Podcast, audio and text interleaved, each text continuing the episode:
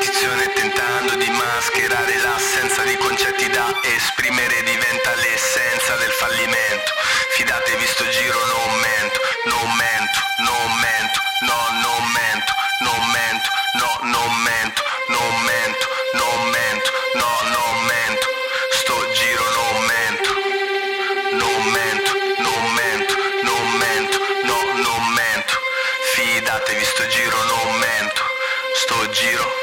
no man.